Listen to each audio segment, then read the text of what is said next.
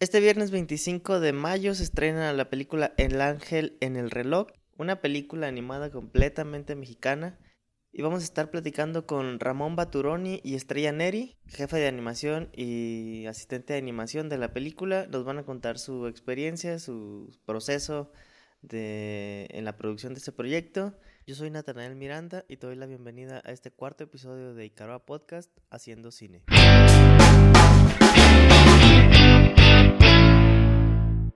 Bueno, ahora estamos con Ramón Baturoni y Estrella Neri. Hola, ¿qué tal? Hola. Ellos son eh, jefe de animación, asistente de animación y color de la película El Ángel del Reloj. Es una película eh, animada mexicana, es una producción cinematográfica mexicana. Eh, bueno, cuéntenos un poquito de, de la película, de qué va y un poquito de lo que ustedes hacen o, o hicieron. Bueno, la, la película del ángel en el reloj, bueno, como ya dijiste, se estrena mañana. Este, bueno, es una producción, está, eh, está muy padre, es una producción completamente mexicana y este, más o menos el tema así a grandes rasgos es, eh, tiene que ver con el tiempo, es una niña que, que está enferma y quiere controlar el tiempo de alguna forma y, y porque no tiene tiempo para ir a sus clases de baile, sus papás están ocupados y etcétera. Y por ahí en una de esas conoce un, re- un ángel que vive en el reloj y, la lleva a un mundo fantástico donde tiene una aventura con cuestión del tiempo y como que el, mensaje a grandes rasgos es como vivir el aquí y el ahora, etcétera. Pero está muy bonita la película, la verdad, muy recomendable.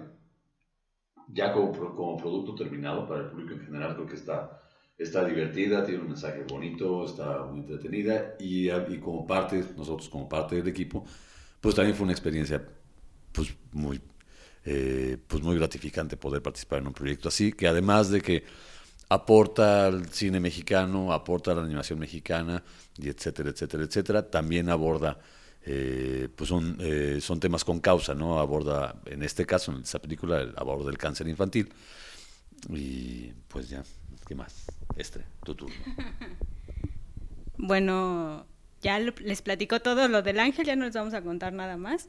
Este, pero sí los invito a verla porque es creo que es diferente a todo lo que se ha hecho en México.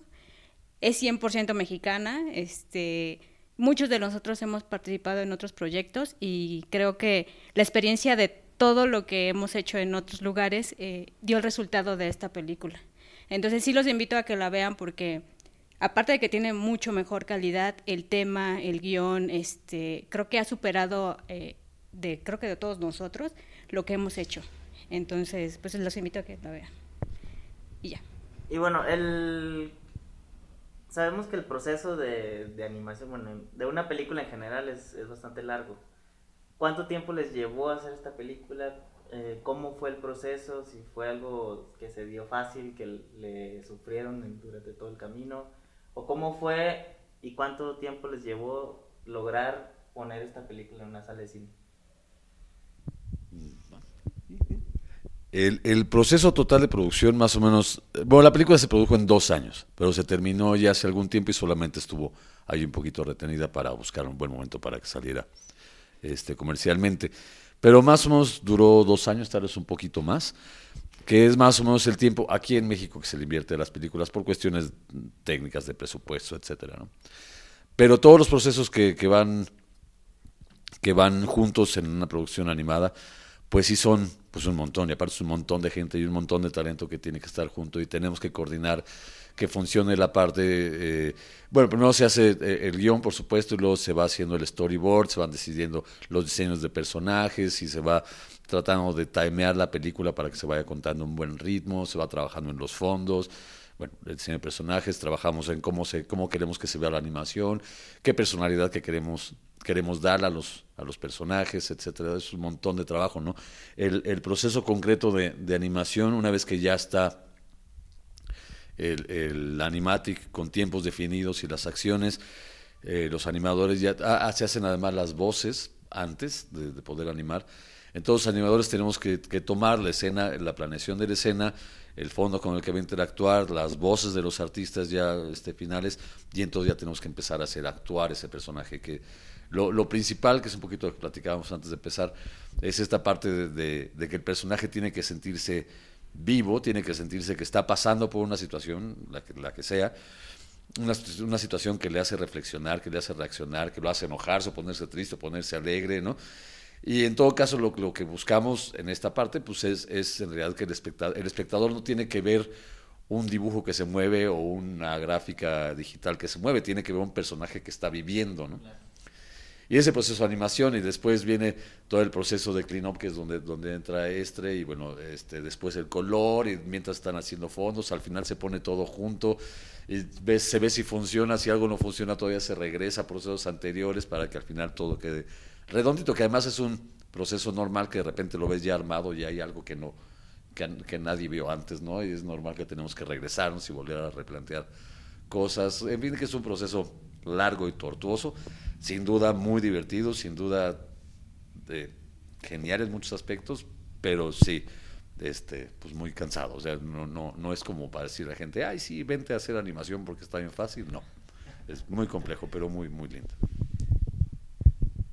Sí, bueno, en lo que me toca a mí, que soy asistente de, de animación, este, sí, ellos le dan vida al personaje y a mí lo que me, lo que me toca es como darle ese, este, ese acabado final, que son los detalles, que tengan intercalaciones in between, dependiendo de lo que eh, necesite el animador. Si me lo quiere dar completo, pues yo feliz, nada más lo calco y ya nada más lo coloreo. Y si no, pues también hago un, poquito, un poquito de proceso. En mi caso, yo sí tuve que aprender animación, no nada más era eh, dibujar, entre comillas, bien. Este, tuve que aprender todo lo de animación porque cuando me pedían cosas técnicas, pues yo no las sabía, ¿no? Entonces ya después de eso, eh, nosotros terminamos con todos los detalles, prácticamente es darle todo el Es mucha talacha, eso sí.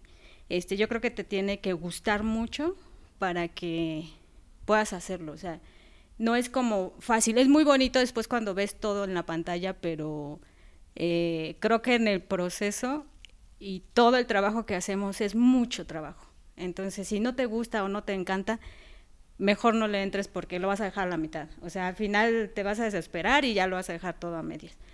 Y después de, todo el proceso de ponerle línea, de dejarlo ya bien vestidito al personaje, ya nosotros le ponemos color, le ponemos sombras si son necesarias y este, tenemos que saber un poquito también eh, de lo que va a ser compo para saber si el color, si la línea eh, va a funcionar con todo eh, lo, demás que le van a poner, que si le van a poner un blur, que si le van a poner una este, pantalla, que si le van a poner luces, este, y todas esas cosas. Entonces tenemos que saber los dos procesos, estamos entre los dos, entre compo y animación. Entonces sí es este mucho trabajo de este lado.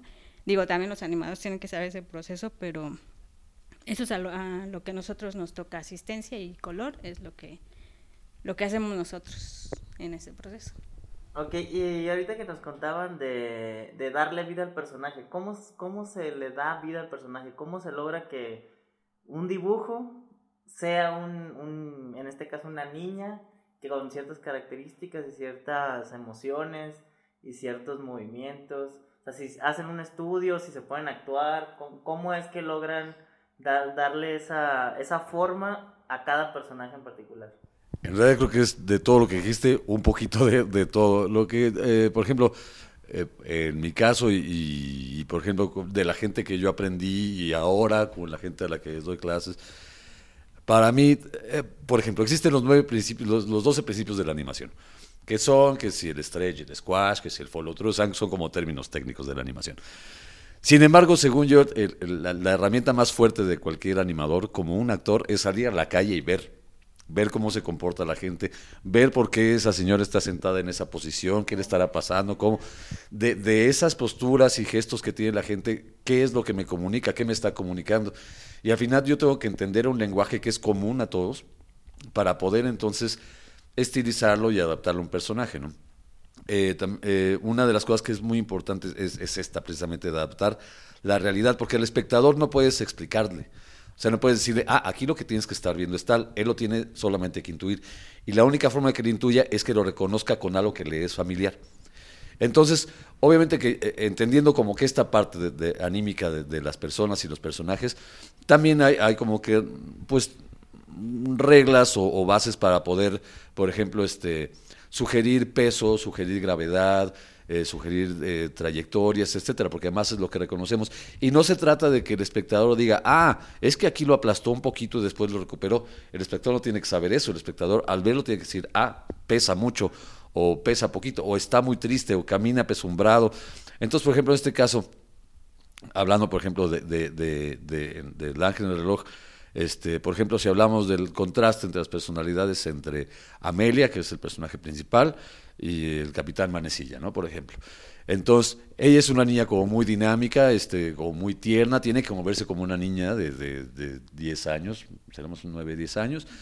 Este Manecilla es un poco más grande, pero es, pero es, un, es un chico como muy aventurero, como, entonces tiene otra actitud corporal, se para diferente, se mueve diferente, ¿no? Ella tiene que moverse muy tierna, entonces pues realmente sí es cosa de, de, salir y ver cómo lo hacen. Cuando empezamos con el nuevo proyecto que es el Un disfraz para Nicolás, que ahora es un niño con síndrome de Down, fuimos todos a, convivir con los niños, a verlos, a dibujarlos, a jugar con ellos, porque tenemos que entender cómo, cómo se mueven y cómo te ven y cómo se te acerca, este, ¿no? Eh, y, y así con cualquier otra cosa que queramos animar, ¿no? Y es una parte muy padre del proceso porque además te, te sensibiliza, ¿no? Y entonces ahora sí, agarras la técnica, agarras los 12 principios de animación y te lees todo el libro de Animation Survival by Kid y lo que tú quieras, pero ya tienes esa parte de observación que a mí se me hace muy similar a lo que hace un actor. Puedes interiorizar o puedes buscar qué es lo que qué es lo que te transmite esas emociones, ¿no? Claro que en este caso los actores pues, son los, los mismos dibujantes. Exacto, aquí, aquí tú no apareces en pantalla, pero tienes que reproducir la misma sensación en, un personaje, ya sea dibujado o digital, o sea, eso es lo de menos. Al final, lo, lo, que hace que un personaje comunique y se sienta vivo son valores comunes que tenemos en nuestra vida cotidiana. Ya eh, la herramienta en la que tú lo desarrollas, pues es otra cosa y dependerá de otras cosas más técnicas, ¿no? Un software es más fácil de aprender que aprender cómo, cómo se... se ve, cómo se siente, cómo actúa. Exacto transmitir emociones y, demás cosas. Algo que me gustó mucho, que yo que ya tuve la oportunidad de ver la película, es que visualmente, o sea, todo el, estilo y la, la estética de, de, la película es muy diferente a lo que estamos acostumbrados a ver en el cine mexicano de animación, que es como ese cartoon muy chistoso y con formas muy muy básicas, sí, ajá. Y, y en esta me, me, gustó mucho que tiene como mucha influencia, o se nota, al menos desde mi, desde mi perspectiva, la influencia de Ghibli. O sea, de, de, todos estos mundos fantásticos, el, los universos que crearon, que eso es algo que, que justo en algún momento lo comenté, que siento que aprovecha mucho lo que la animación te puede dar. O sea, el, el crear un mundo que no existe en la realidad es algo que la animación siento yo que puede estar incluso hecha para, para eso, para... Y que sea creíble, ¿no? este, eh, ¿Cómo fue ese, ese proceso? ¿Quién, me imagino yo que el director fue el que fue guiando toda esa línea, pero ¿cómo fue ese proceso de crear este universo de los relojes? ¿Cómo darle, darle la forma y que sea un universo que, que cuando tú ves la película dices, claro, existe. Si, si tú te metes a un reloj, eso sería... Así debe ser. ¿Cómo, ¿Cómo fue esa parte de, del proceso? Bueno, esa parte creo que lo toma más el director de arte. Este, y sí, es el, el director, en, general, el, que ya tiene la idea. De hecho, el director sí está basado mucho en películas de Ghibli, en algunas series que le gustaron y, y sí, no tiene nada que ver con lo que se hacía aquí en México. Creo que fue lo primero que este, él estaba seguro que no se iba a hacer algo que se pareciera a lo que se ha hecho aquí en México. Este, es muy fan de esas películas, entonces eh, él dijo, y lo comenta en muchas entrevistas, que si iba a hacer una película, eh, la iba a hacer como a él le gusta las películas que fuera, porque no sabe si iba a ser más, ¿no? Entonces, si voy a hacer una y voy a ir mi primera, entonces va a ser como, como a mí me gustaría que, que me presentara una película. Sí tiene muchas referencias, este, pero eso sí ya es eh, el director de arte, el que se encarga de enseñarle, eh, ya platicarle, primero el director le platica todo, cómo lo, lo crea, qué es lo que siente, cómo lo necesita, y él, el director de arte empieza a dibujar, y ya ellos se comunican directamente. Entonces, Este, también Ramón de repente se metió en ese tipo de cosas, se los puedo explicar él. Que creo que, ajá, pues, como un poquito, ahondando un poquito lo que dice Estre, creo que es un proceso también muy interesante. Al final de cuentas, sí, el director de arte es el que plantea cómo se ve, o sea, el universo, ¿no? Obviamente el director tiene una visión, ¿no? Y, entonces se va a esforzar en, además el director del Ángel, este Mike Uriegas, y es una persona súper extrovertido y te habla con ruidos y, este, puro amor y es un tipo increíble. Entonces él se va a esforzar en que el director de arte lo vea, pero el director de arte por sí mismo tiene una visualización de las cosas, ¿no? Tiene un concepto artístico. Ahorita el director de arte de esta película es Miguel Ángel Reyes y, tiene otro concepto, ¿no? Que el que tenía Dani, el, director de, de, La del Reloj. Y después pasa al siguiente proceso, está entonces el director de animación. Entonces a mí me dice el director de la película, ah, bueno, quiero que pase esto y esto y esto, pero yo por mi parte tengo mi propio bagaje y entendimiento de, de, las cosas y la parte que quiero aportar artísticamente. Entonces suma. Y al rato viene el siguiente proceso y suma. Y viene el siguiente proceso y suma. Y al rato los de compo suman. Entonces un proceso que se suma y suma y suma de forma tal que, que, que, no podría, que sin el equipo específico que trabajó en la película no podría haber salido eso. Y seguramente pasa en cualquier nivel, en, en Ghibli, en Pixar, en lo que tú quieras. ¿no? La suma de, la suma de, de talentos grandes o cortos como sea, pero la suma de aportaciones creo que hacen un, producto único, ¿no? que sería diferente si nos la pasáramos como solamente copiando de otras cosas. Creo que uno de los valores muy importantes que, tiene la película sí tiene mucha, sí tiene a lo mejor referencia con cosas que ha hecho Ghibli, sin embargo no, no es no es el viaje de Chihiro, no es, no es Ah, no, este o sea, sí tiene su propia línea y su propio sentido. Va, va tomando como una personalidad única, ¿no? Este, cuando vi, por ejemplo, yo cuando, vi, cuando apenas me integré al, proyecto ya estaba un poquito empezado y cuando vi los modelos dije, ah, pues se ven así un poquito manga, ¿no? Y a lo mejor el manga no es mi favorito, pues dije, vale, vamos, ¿no? Pero a la hora ya que empezamos a trabajar en ellos, pues el resultado no es manga, es, otra cosa, ¿no? Sí está ojona media, o sea, como que este tipo de referencias. Sin embargo, la, la, animación y el tratamiento de la historia fue completamente diferente. Entonces se hace una cosa muy interesante, ¿no? Y el siguiente proyecto tiene otras cosas que se unen y se vuelve más interesante, va sumando, ¿no? Entonces eso creo que es una parte. Y el, en, el dibujo siendo una técnica que, que vas desarrollando, obviamente entre más lo haces, mejor eres. ¿Cómo haces para, para lograr mantener la misma estética durante todo el proceso de la animación, que es pues, estos dos años que... Con mucho trabajo. sí. Porque sí, eh, claro que, que, el, que, el, equipo en general, por ejemplo, eh, pues todo el mundo pues tiene diferentes, eh, pues desarrollado en diferentes niveles su habilidad para dibujar y sí tenemos que crear algo que es uniforme. Lo que, con lo que yo me topo, por ejemplo, con el equipo de animadores es que si, si, si no, si te cuesta mucho trabajo resolver un ángulo particular, por ejemplo, en una cara, mejor, mejor tal vez no lo intentes o practícalo por otro lado hasta que ya sientas que lo dominas. Una de las cosas que, que hemos estado haciendo durante mucho tiempo, últimamente ya no por cuestiones de producción, pero que vamos a retomar, es que una vez a la semana tenemos clase de dibujo. Ah, y va un modelo o va una modelo y entonces dibujamos. Y además, además de que es una actividad eh, lúdica, es algo que une al equipo, pues es técnicamente todo, todo mundo este, levantó, ¿no?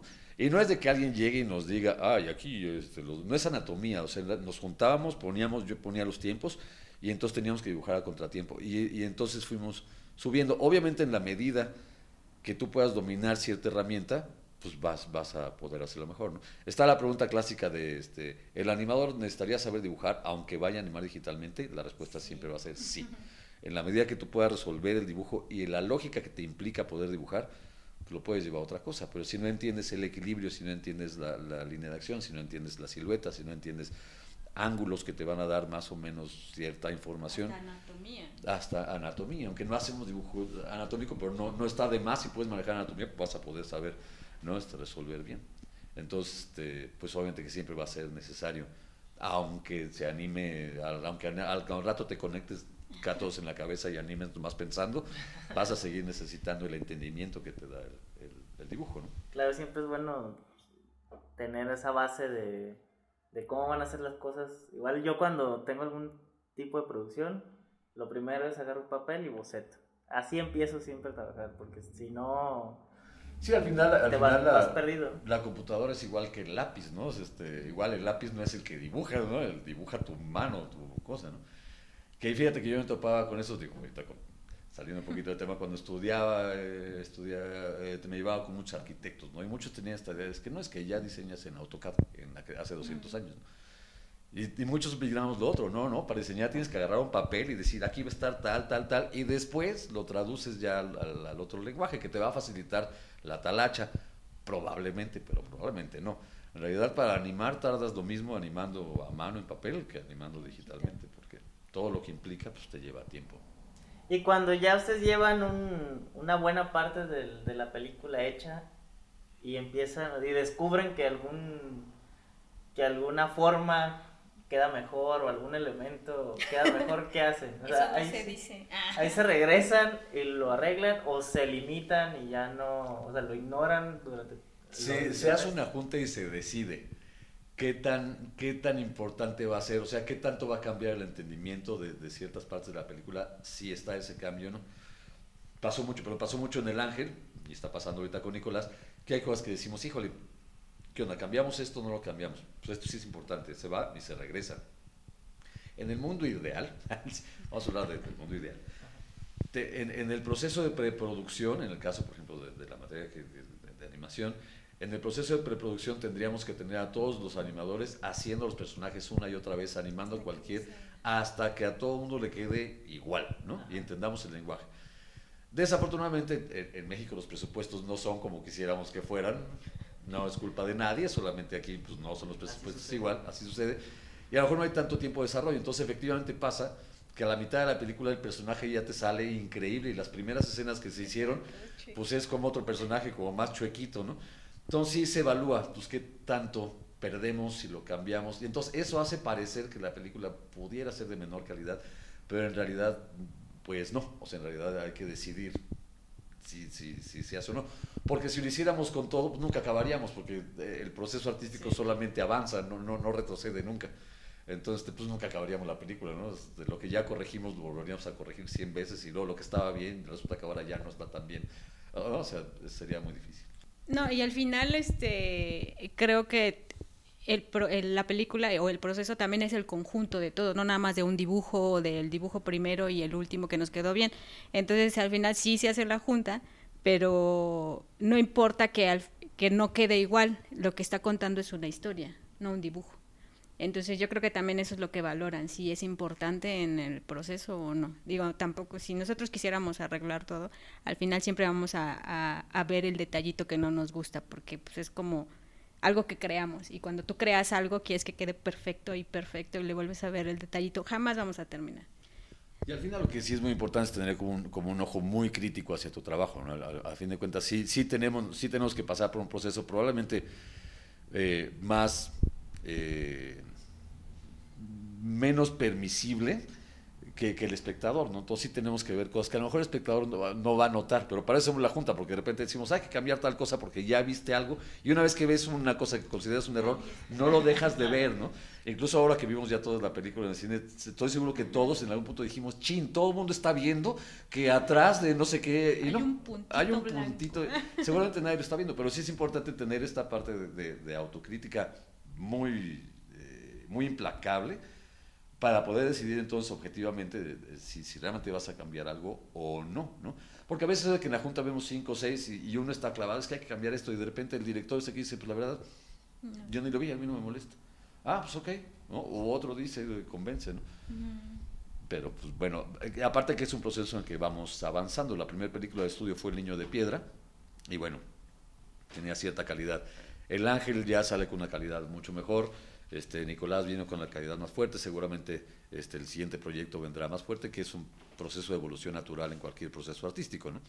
A fin de cuentas, a pesar de ser un proceso de producción en línea, vamos a llamar, que es lo que también hablamos un poquito, pues no deja de ser un proceso artístico. Este, ¿no? Un error sería tratarlo solamente como proceso de línea, que así se trata en algunos lugares que no vamos a mencionar.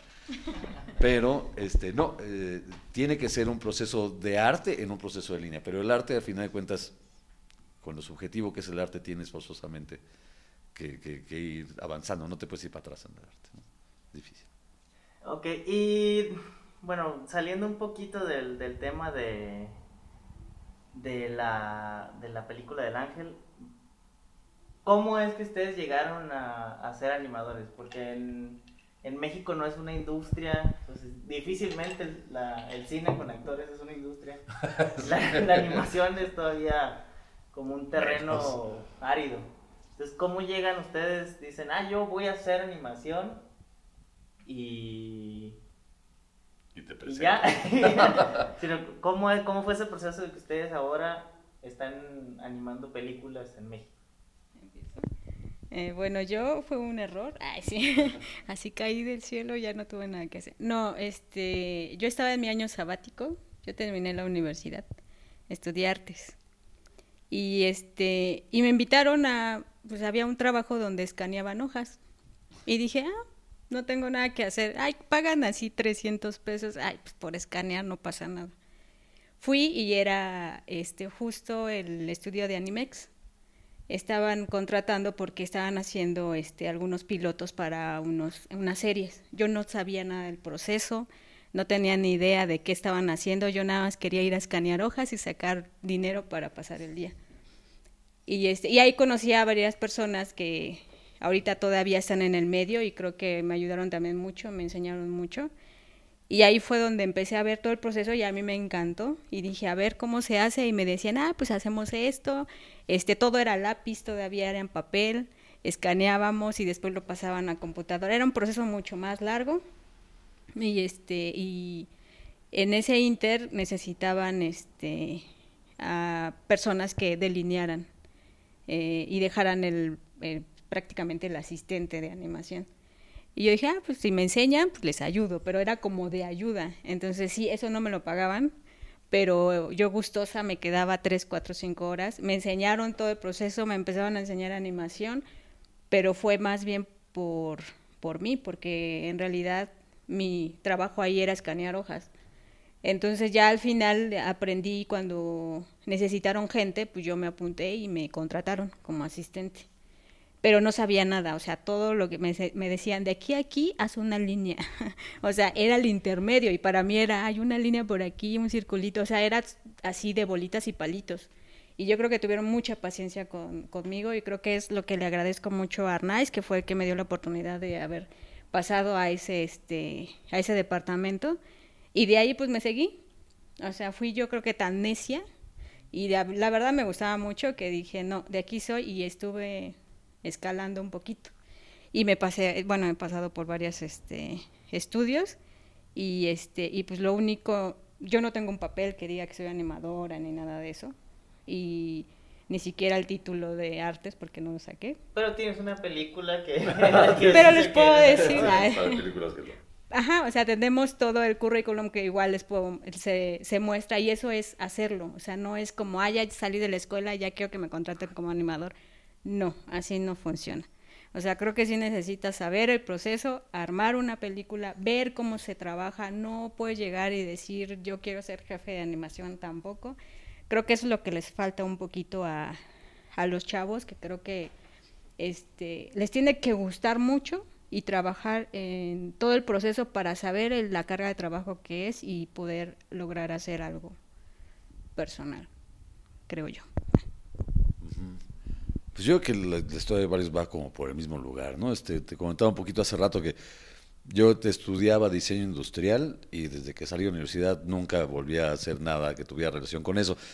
Cuando salgo de la universidad, bueno, yo dibujé toda la vida, desde que tengo uso de memoria, dibujaba y dibujaba y dibujaba. Y entonces de niño me gustaba Hulk, dibujaba Hulk, Hulk, Hulk, me gustaban las motos, dibujaba motos, motos, motos, obsesivo, ¿no?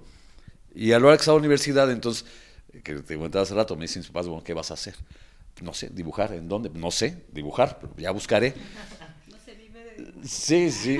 Y por ahí me pasaron el contacto del, estudio de Fernando Ruiz, que, este, que hacía animación y tal, que yo ni sabía quién era Fernando Ruiz, después me enteré que eres así como, es el, el, pionero de la animación en México. Y, entonces fui y fui literalmente con las hojas de mis cuadernos arrancadas, porque me dijeron, llevo una carpeta. Pues, ¿cuál carpeta? Tengo dibujos en mis cuadernos con la fecha y el apunte de la clase de matemáticas, ¿no? Y este, llegué con eso y me dijeron, ah, bueno, pues sí, si quieres ponte aquí a practicar en intercalación, ¿no? Pues bueno. Pero te digo que desde que entré al estudio de Promexa y vi cómo trabajaban los animadores y vi las mesas de luz y vi que tenían acá una cámara y estaban pasando pruebas de línea y, todo esto, o sea, en ese momento, ¡paz! caí así enamorado completamente, ¿no? De, la animación. Y entonces fue con relacioné yo cuando estaba chiquito, me acuerdo que vi Peter Pan, cuando vi Peter Pan de niño fue así como que, ¿cómo hacen esto? Porque, este, ¿cómo se movían y todo? Entonces, pues ya ahí vas relacionando como cosas que traes desde antes. Pero en ese entonces no había escuela ninguna escuela. Entonces era decir, oye, ¿cómo, cómo hago esto? Como dice Estrellita, ¿no? Aquí pone una línea aquí, tú no sabías si estabas intercalando, asistiendo, animando, no sabíamos, ¿no? Pero ese era el proceso. Y ahí en Promexa después me pasaron a ser asistente y yo ni sabía que, que, había diferencia. O sea, empezaron ya a pasar dibujos del animador y pues yo nomás los empezaba a limpiar y así, ¿no? y después me la dieron de animador. Y fue después que, conocí a Enrique Navarrete, que lo había estudiado en Sheridan y después trabajó en DreamWorks y puso un estudio aquí que se llamaba La Mamá de Tarzán y nos reclutó un grupito de gente y lo que te comentaba, nos dijo aquí, olviden todo lo que creen que saben, vamos a empezar de cero.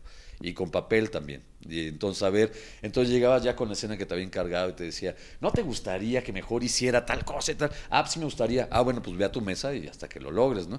Y ya que lo traías te decía, oye, ¿y, y se ve como tú te lo imaginaste? Bueno, más o menos, ah, no, si es más o menos nada, regrésate hasta que no se vea, ¿no? Y entonces ya le preguntaba si te iba diciendo, pero pues era en realidad muy empírico. Hoy en día sí hay, sí hay escuelas, no todas tienen buenos programas aún, pero ya están como que algunas escuelas, hay, si no una industria, hay como que una actividad que eventualmente podría llegar a ser una industria mayor. Eh, pero pues ya, y, en el proceso ya después de ahí, pues me, me encontré con, con Anima y luego me encontré con este, con White Knight y luego con Huevo Cartoon, regresé con Navarrete, o sea, han andado por muchos lugares hasta que ya este Genaro, el productor de la película, pues, me invitó a este proyecto y así, ¿no?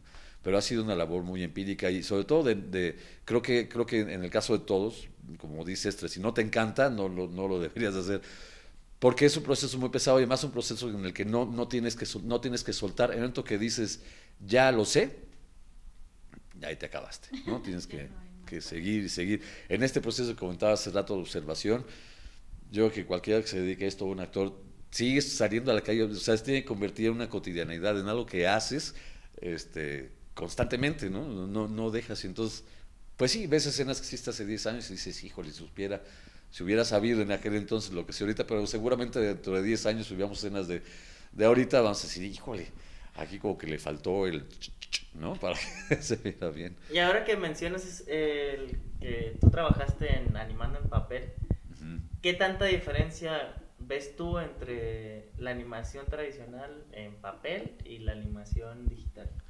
Bueno, como soy un romántico completo, este, me gusta mucho más en papel. Siento que tengo muchísimo más control de, de lo que hago trazando y, y flipeando, porque además esto es como una magia que yo trato de explicar mucho, luego la gente no me cree el flipear los papeles, es decir, pasar un papel a otro y estar viendo el dibujo, da cierta curvatura en el papel que, realmente te da la impresión de que se está moviendo.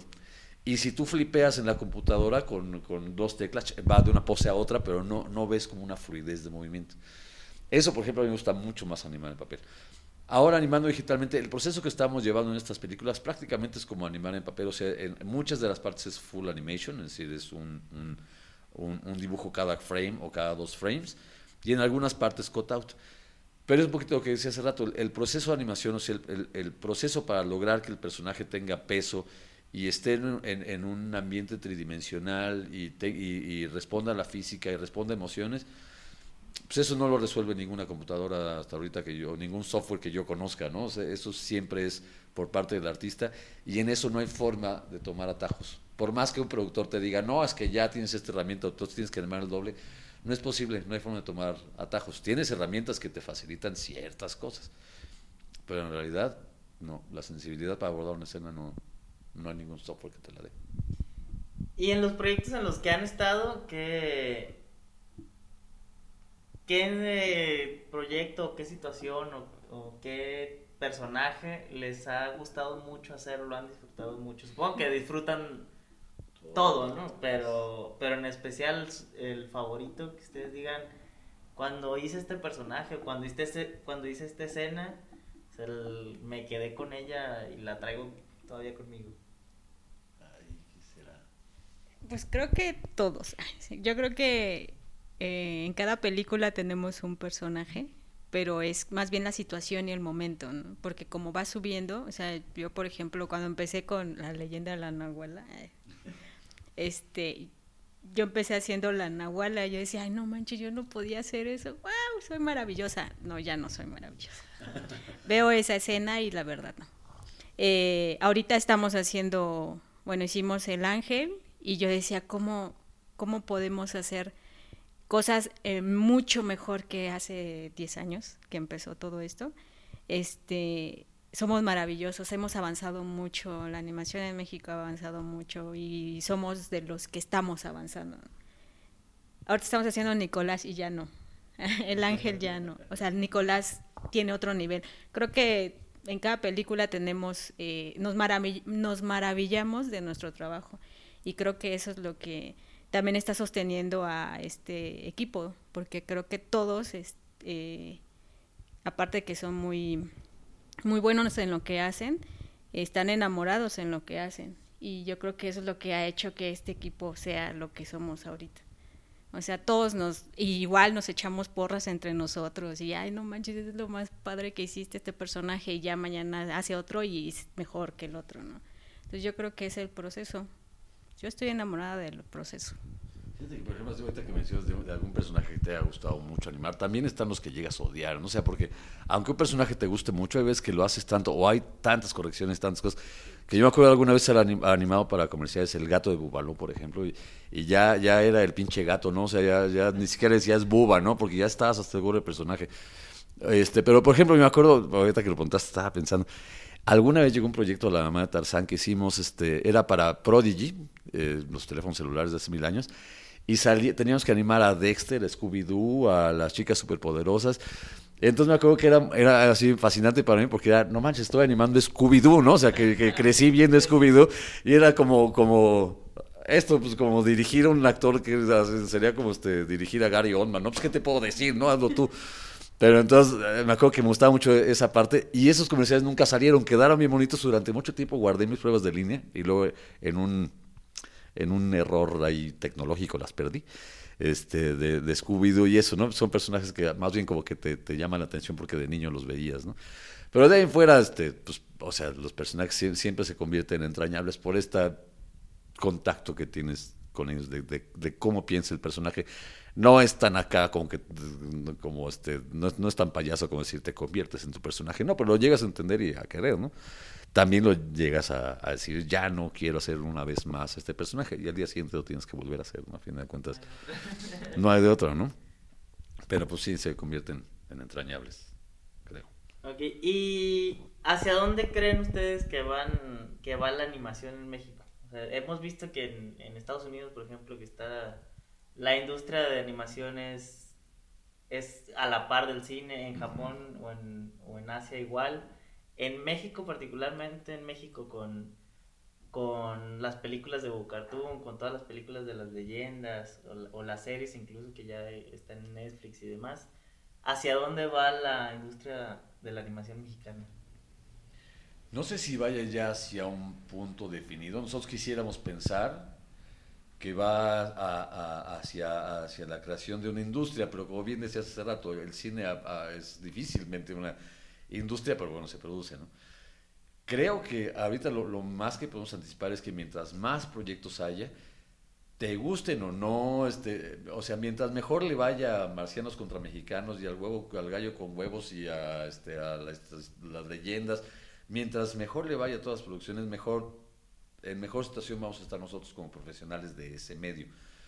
No sé si vaya a ser pronto o si algún día se dé que hay una, si que hay una industria reconocida a nivel mundial como lo es Estados Unidos o Canadá o Japón, en el caso de México. Sin embargo, sí, sí creo que, que va viendo cada vez muchas más producciones y la calidad está empezando a subir de forma tal que ya no cualquiera. Hace 20 años que te cuento que yo empecé, que además ya tenía un poquito de tiempo la animación en México, pues prácticamente eh, no, no, no, podías hablar de una calidad, hablabas de que lo habías logrado sacar, porque más de la mitad de los proyectos se quedaban a la mitad.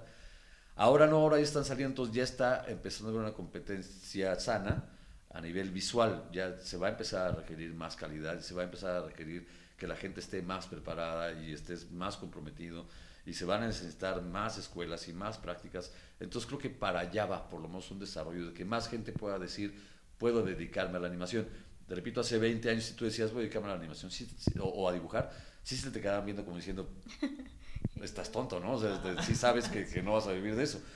Hoy en día puedes ir a los chavos, sí, sí puedes vivir de eso. Te va a costar muchísimo trabajo, ¿no? Pero sí puedes, o sea, sí, sí se puede hacer.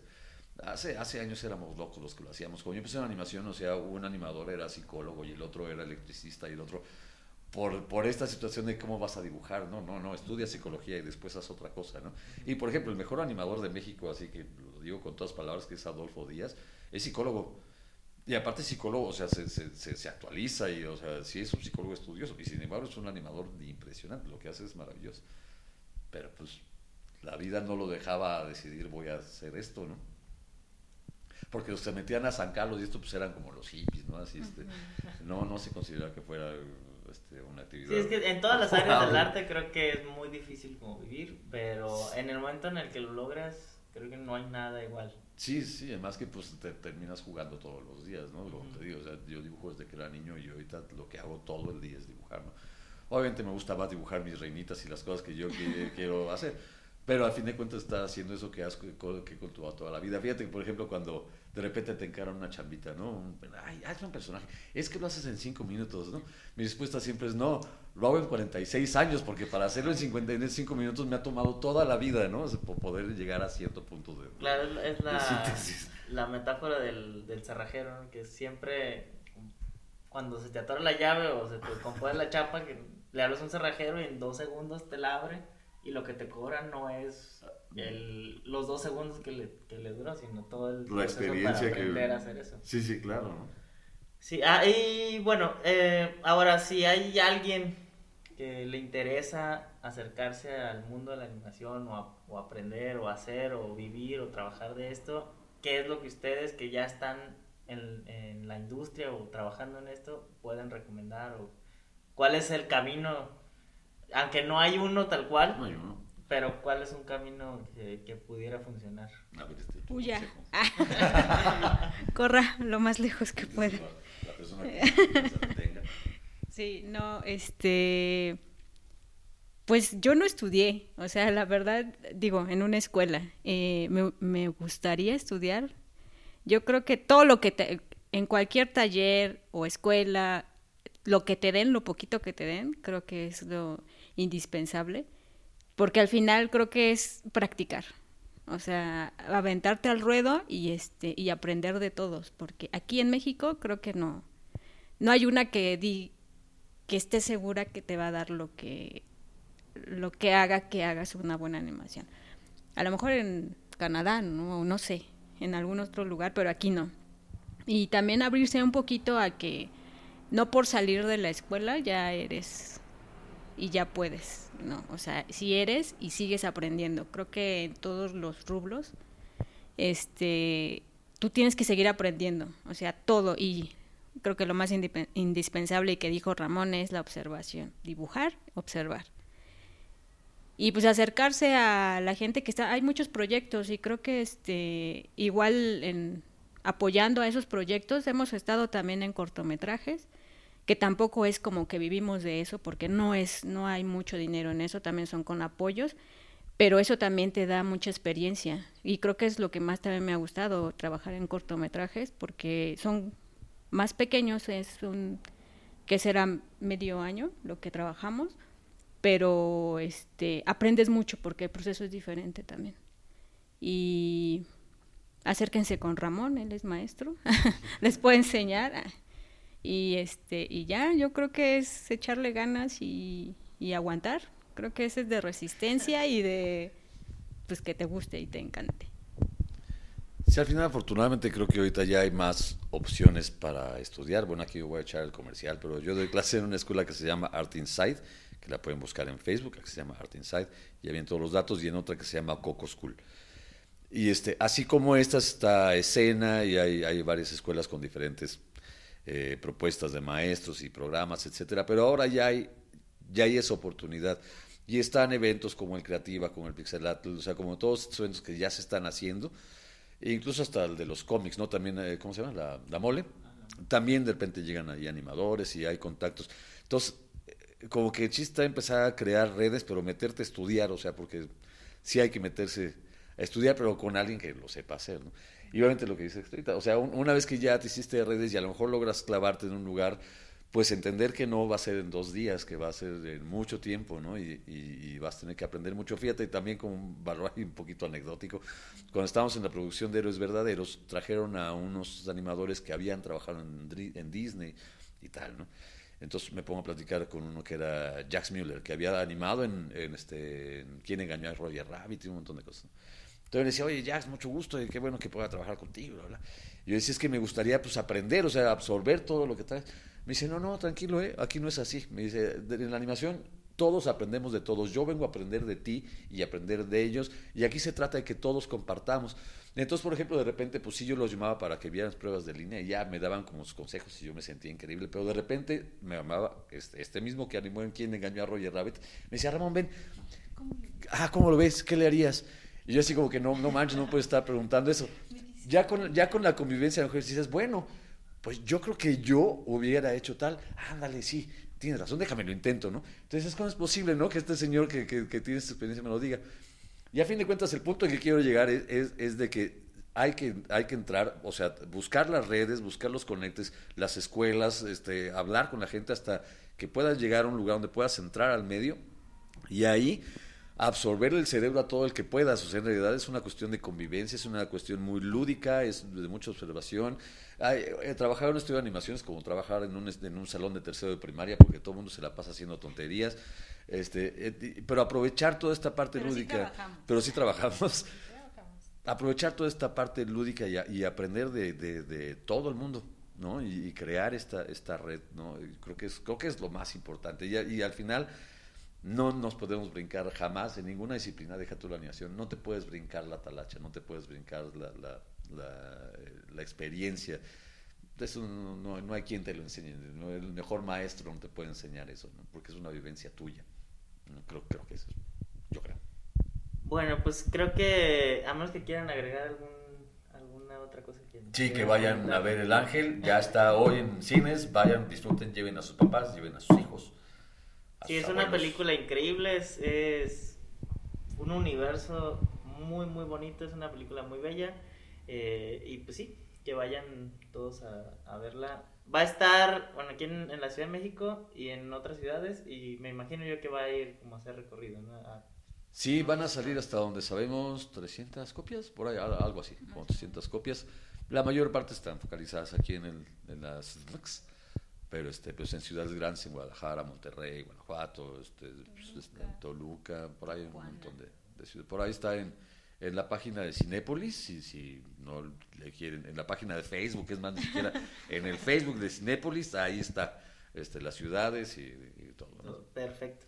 Bueno, pues Ramón Estrella, muchas gracias por compartirnos esto, esto que, que, hemos platicado esta noche. Y bueno, ¿dónde los pueden encontrar o si quieren darnos sus, sus redes, sus contactos para que les puedan escribir y y decirles me gustó la película. no, ya no, el tuyo porque no van a saber. Este, sigan a fotosíntesis. no, bueno, si quieren ver sobre la película también hay Facebook, es El Ángel en el reloj. Este, nosotros como estudio es Fotosíntesis Media. También lo pueden encontrar en Facebook, tienen Instagram, igual Fotosíntesis Media. Eh, a mí me pueden buscar en Extre, XTRE.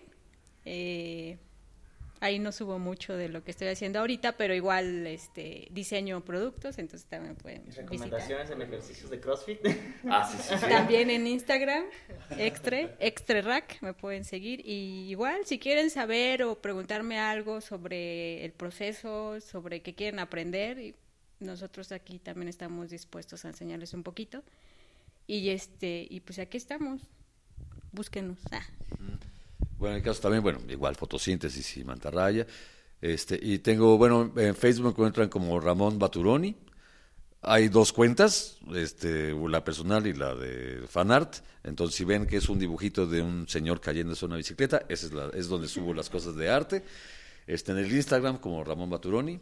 Este, y pues ya, DeviantArt y eso también, pero ya no lo... No lo eh, Ah, está el Hi-Fi, por si quieren sentirse solo en el mundo, puede entrar a Hi-Fi o a MySpace. Todavía existe, pero ya no me acuerdo de mi contraseña, no puedo meter nada ahí. Pero sí, Instagram, Facebook, este, como Ramón Baturoni, eh, y ahí lo, que parezca. Ahí, subo todo el tiempo. Principalmente no, no subo tanto animación, subo más trabajo de ilustración, que es mi trabajo personal. Eso está ahí mucho. Pero si quieren en algún momento eh, contactar, eh, bueno, ese sería el medio ideal para, para poder llegar. Normalmente, aunque me lleguen mensajes de desconocidos, los contesto y, me gusta esa interacción con las personas que, que se acercan, ¿no? Si quieren clases, acérquense a Art Inside y Coco, es lo que yo recomiendo, no solo porque esté yo, sino porque tienen un buen programa y este y es, es muy abierto. Dar clases, eh, por ejemplo, a mí me gusta mucho compartir esta parte, ¿no? Entonces, por lo menos por pasión, no no no no, no escatimamos, ¿no? Entonces, pues bueno. Perfecto, pues entonces nada más queda que este fin de semana se vayan al cine a ver la en el reloj y pues... Dos veces, vayan dos, vayan, vayan viernes, domingo. Y sábado. Y sábado. Y tres. Vaya, llévense a toda la abuelita, los Les va a gustar, aparte es para niños, para adolescentes y los adultos les va a encantar. Perfecto, pues muchas gracias y gracias a todos los que nos están escuchando. Gracias a todos los que escucharon, que se dieron el tiempo. Gracias, Nat. Extra. Gracias. Adiós. Adiós.